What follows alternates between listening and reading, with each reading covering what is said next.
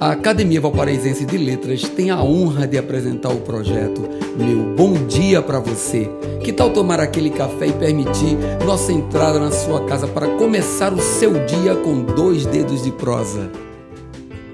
Mensagem 69 Assim como águas silenciosas penetram fundo, assim é a força das palavras. Seja para o bem ou para o mal, as palavras tocam fundo na alma. Aprenda a selecionar o que lê e ouve. Guarde para si apenas o que lhe aprouver. Ignore críticas destrutivas. Elas geralmente são proferidas por pessoas invejosas ou recalcadas. No entanto, não se envaideça com os elogios somente. Lobos vestem-se de cordeiros. Tenha discernimento para avaliar e tente seguir em frente.